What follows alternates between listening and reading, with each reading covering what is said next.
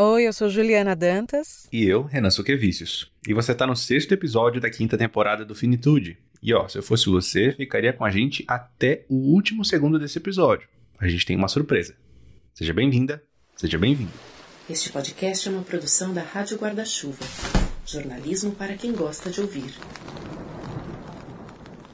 Nostalgia.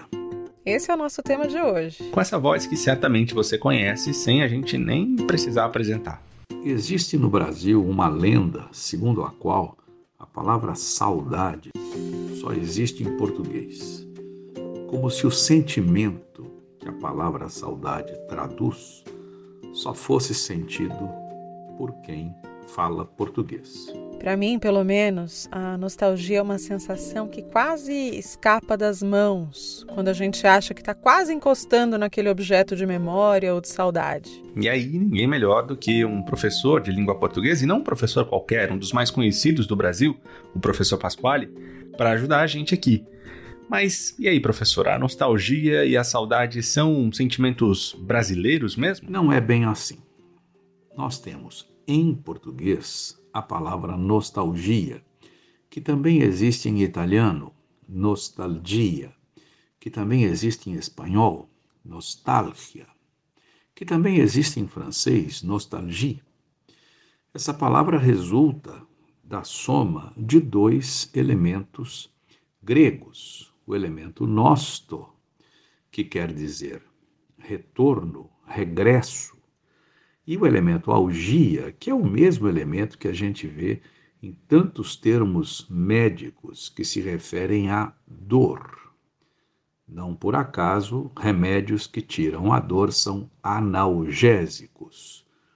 Isso tem a ver com esse elemento grego, algia, que quer dizer dor. É a dor que sente quem quer voltar quem quer voltar a alguma coisa, quem quer voltar à pátria, quem quer voltar a algum lugar, quem quer voltar a uma situação, a um estado, a algo, ao passado, a algo que, que não se tem mais, que momentaneamente não se tem, que se deixou de ter, e por aí vai. Acho que se a nostalgia fosse um sabor, eu diria que ela é agridoce. E, nossa, Renan, quando eu ouço a voz do professor Pasquale, é quase como se me despertasse alguma nostalgia da vida inteira que eu cresci ouvindo ele, sabe assim? É, ainda que a gente tenha acesso né, a todo o conteúdo dele nas redes ou na rádio CBN, por exemplo, eu consigo lembrar direitinho da minha infância assistindo TV Cultura, o Nossa Língua Portuguesa ou mesmo os livros didáticos do colégio. E aqui a gente faz uma pausa para agradecer a Tatiana Vasconcelos, que fez essa ponte com o professor Pasquale para a gente. A gente se inspirou inclusive no podcast dela e da Laura Cassano para trazer essa iluminação do professor Pasquale aqui no Finitude. Se você ainda não conhece, depois de escutar aqui o nosso programa, procura aí no seu tocador pelo Namorada. São histórias bem legais de mulheres que vivem sozinhas. Bom, mas antes da gente virar a página. É bom lembrar que esse termo foi criado por um médico suíço, Harder em 1678 para descrever, para nomear esse estado de melancolia. É isso. O que eu acho bem curioso da nostalgia é que é um sentimento que pode ser profundamente, como é que eu vou dizer, erudito, hermético, enfim, Restrito, não? É, assim, acadêmico às vezes, né? Abordado pelos hum. mais clássicos escritores, mas é também muito pop, né?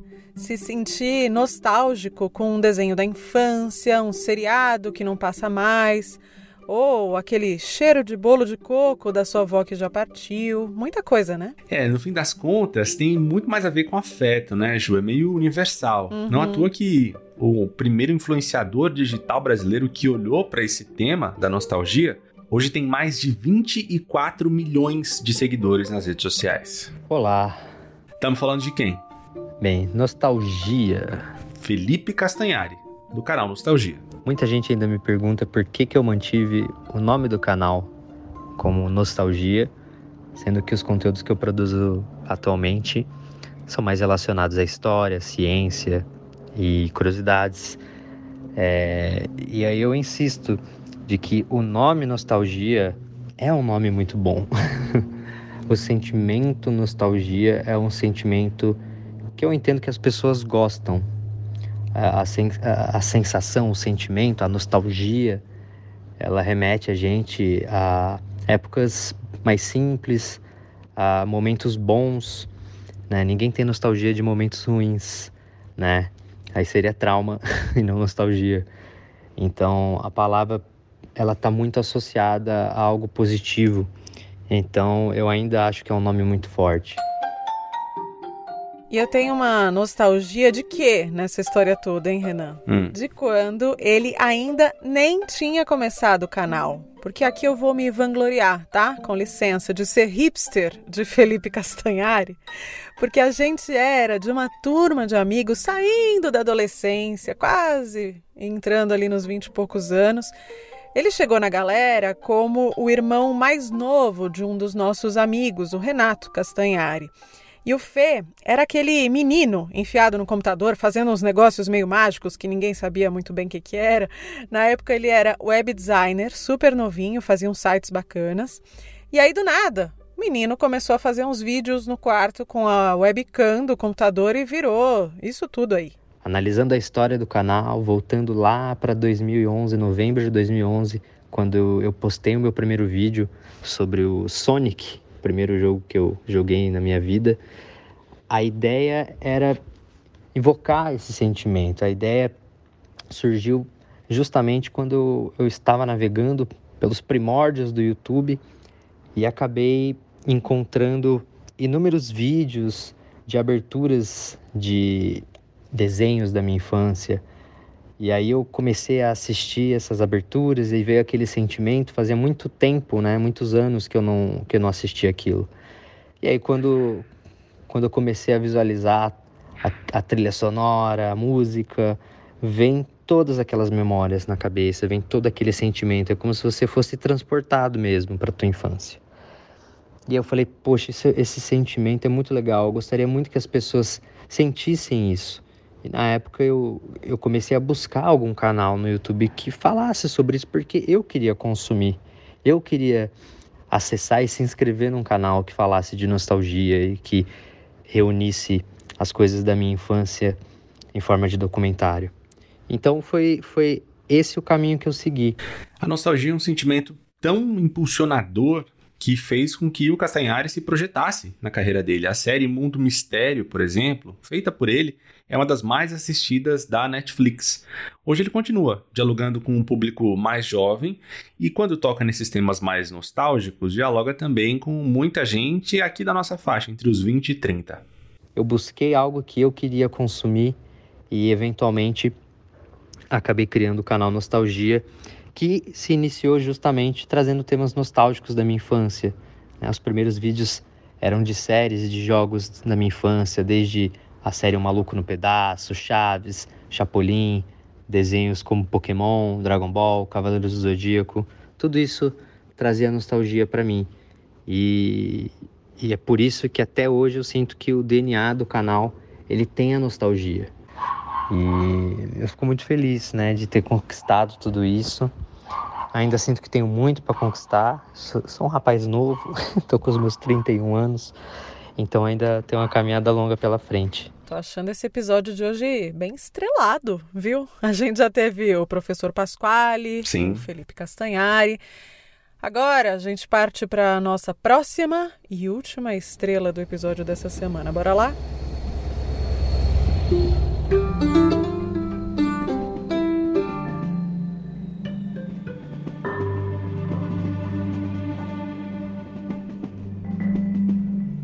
Tom Almeida, criador do Movimento Infinito, que promove conversas sinceras sobre o viver e o morrer. Tudo bem, Tom? Oi, Renan, tudo bem? E você? Oi, Ju. Oi, Tom, bem-vindo novamente.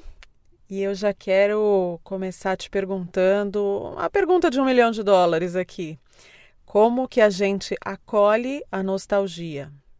Eu acho que um caminho para acolher a nostalgia é olhar para ela como um todo e acolher todos os sentimentos que estão presentes na nostalgia, porque a nostalgia traz muito, né, nos remete muito à tristeza, à dor, a falta, é, mas eu acho super bonito nessa palavra, que também está relacionada à saudade, são os dois sentimentos. Também o lado que eu tenho uma tristeza por não ter mais aquilo, aquela pessoa, aquele lugar, aquela experiência, e ao mesmo tempo uma alegria por ter tido. Então eu acho que uma forma é acolher é, todos os sentimentos que estão presentes nesse, nesse espaço. Ô Tom, é, eu fiquei pensando aqui, dá para fazer uma relação entre a nostalgia e o luto? É, ou, ou dá para dizer que a nostalgia é um tipo de luto?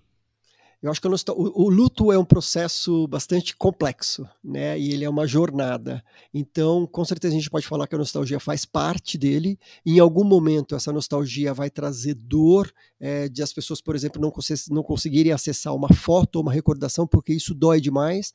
E com o tempo, conforme a pessoa pode ir elaborando, vai elaborando esse luto, é, ela consegue olhar e lembrar da pessoa e lembrar desses momentos de uma forma saudável que traz até um sorriso no, no rosto da pessoa. Então eu acho que ela faz parte do processo e ela pode vir de diferentes formas e diferentes intensidades. Você consegue elencar as coisas, sensações, momentos ou estados que mais te trazem nostalgia, Tom? Antes da gente começar a gravar, a panela de pressão tava aí no fogo, lembrando da mãe, né? Lembrando da comida de mãe. Exatamente, eu abri brincando com isso, e é realmente isso, assim, para mim, é a, a, a, comida, né? A culinária, receitas, para mim, tem, me trazem muita nostalgia, assim, eu constantemente tô falando sobre, nossa, eu lembro daquele prato que minha mãe fazia, é, ou lembro de uma receita. E barulhos mesmo, que eu brinquei, né? Esse barulhinho de panela de pressão, esse tch, tch, tch, é aquele barulho para mim de quando eu morava com meus pais, né? Coisa de infância infância, minha mãe preparando. Então isso sempre me traz uma, uma me, me resgata para aquele momento. E eu sempre vou para esse lugar de alegria, assim, de falar, puta, que bom que eu vivi isso, que gostoso lembrar disso. Então sempre está nesse nessa atmosfera de sabores, a nostalgia da minha vida.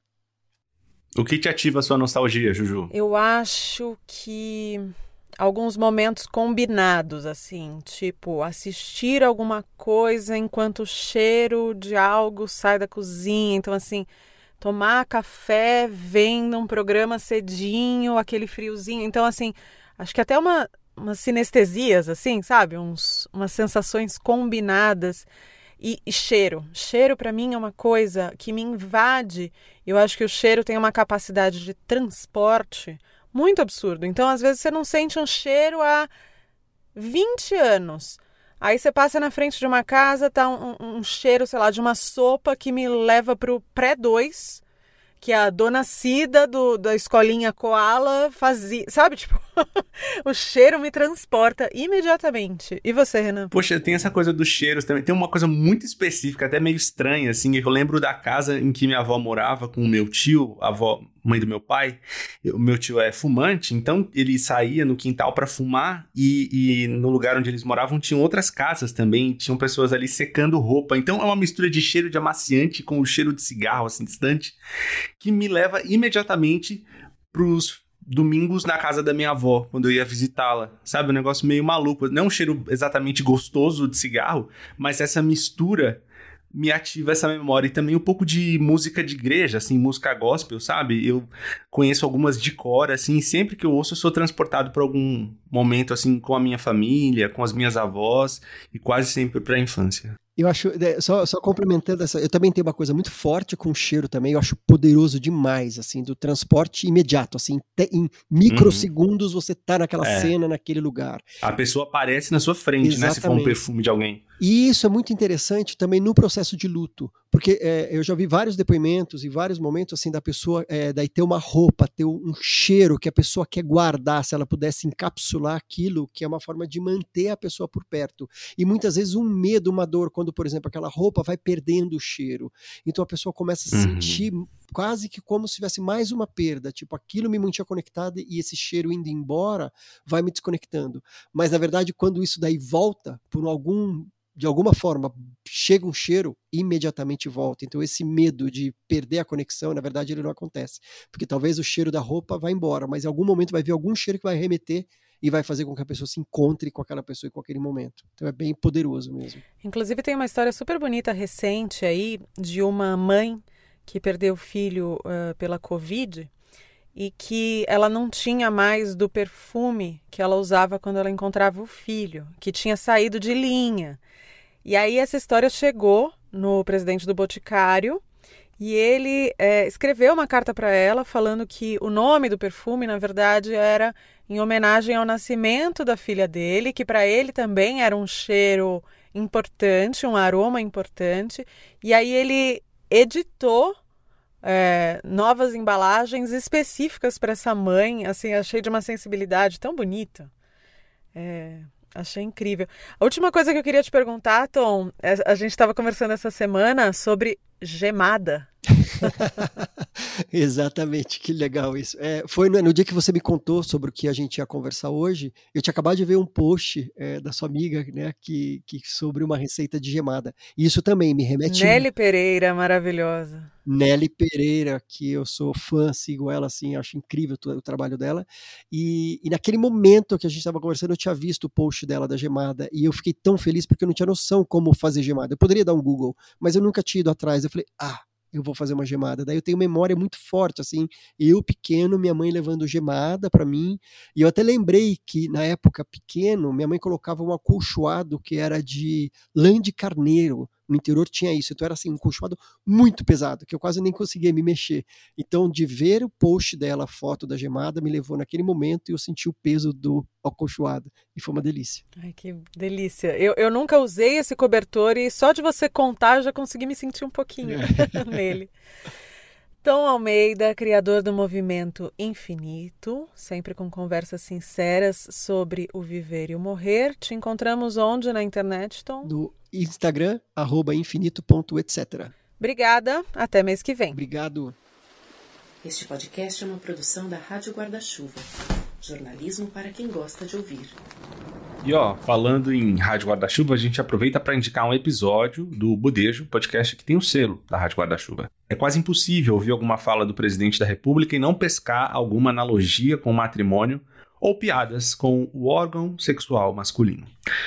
Nessa última semana, a turma do Budejo viu a psicóloga Leda Jimbo para analisar essa certa fixação de Bolsonaro por temas que envolvem sexo, e sexualidade. Leda Jimbo, inclusive, que já esteve aqui com a gente no episódio que é um dos mais ouvidos do Finitude, sobre como lidar com alguém em depressão. Recomendo para o nosso ouvinte.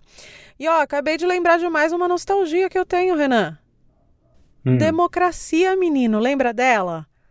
Ai, aquela civilidade mínima, direitos sendo um pouco mais respeitados, sem um cenário trágico de insegurança alimentar. Saudade, né?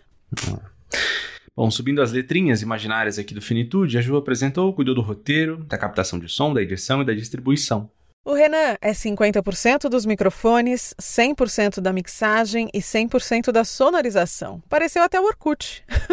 Você é nostálgico com o Orkut ou é novo demais para isso, hein, Renan? Tem idade suficiente para ter participado de comunidades como Eu Odeio Acordar Cedo e uma maravilhosa que é Por que a Hello Kitty não tem boca? Eu amo as comunidades do Orkut. Eu odeio segunda-feira. Ai. Ai, que saudade. O Renan também assina todo o material gráfico do programa. As trilhas sonoras são da Blue Dot Sessions e de Kevin MacLeod.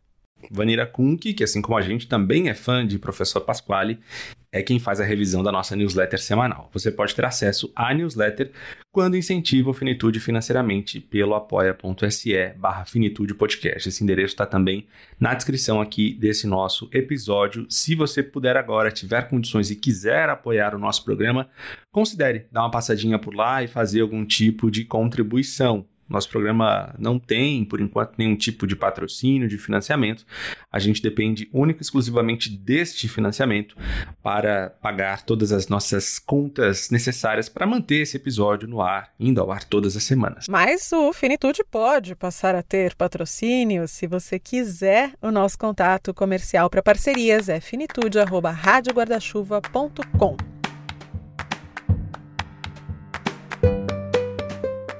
antes de a gente ir embora, aquela surpresa que a gente tinha prometido. A Luciana Dadalto, pesquisadora, professora, advogada, bioeticista e que também eu uso como norte aqui para o Finitude, está deixando para a gente sortear dois exemplares de livros dela.